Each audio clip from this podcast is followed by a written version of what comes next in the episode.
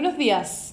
Hoy viernes 27 de noviembre les damos la bienvenida a BTG Outlook, donde entregaremos información de FEX y aperturas de mercados para el día de hoy.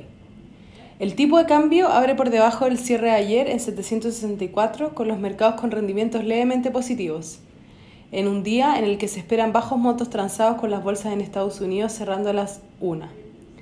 Mientras que el avance del coronavirus no parece dar señales de contención en Europa y en Estados Unidos, la vacuna desarrollada por AstraZeneca será testeada en un nuevo ensayo global para esclarecer dudas relacionadas con sus últimos resultados, en particular con su eficacia.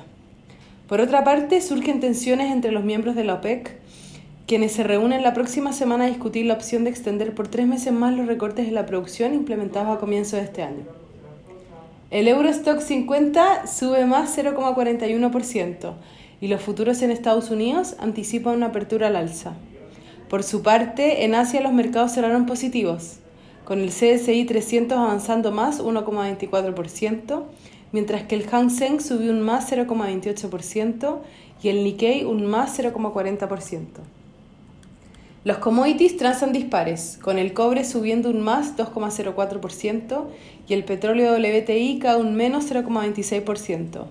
La moneda estadounidense, a través del dólar index, se aprecia más 0,02%. Por su parte, la tasa del bono del Tesoro de 10 años se encuentra en 0,86%, dos puntos base por debajo del cierre del miércoles. Con respecto a datos económicos, en Chile se publicó la tasa de desempleo de octubre con un dato por debajo de lo esperado en 11,6%. El tipo de cambio opera en 767 hasta ahora, con las monedas emergentes mixtas y el cobre positivo.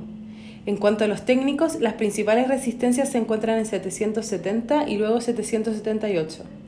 Por su parte, a la baja los principales soportes se encuentran en 765 y luego 760. Muchas gracias por habernos escuchado el día de hoy. Lo esperamos el lunes en una próxima edición.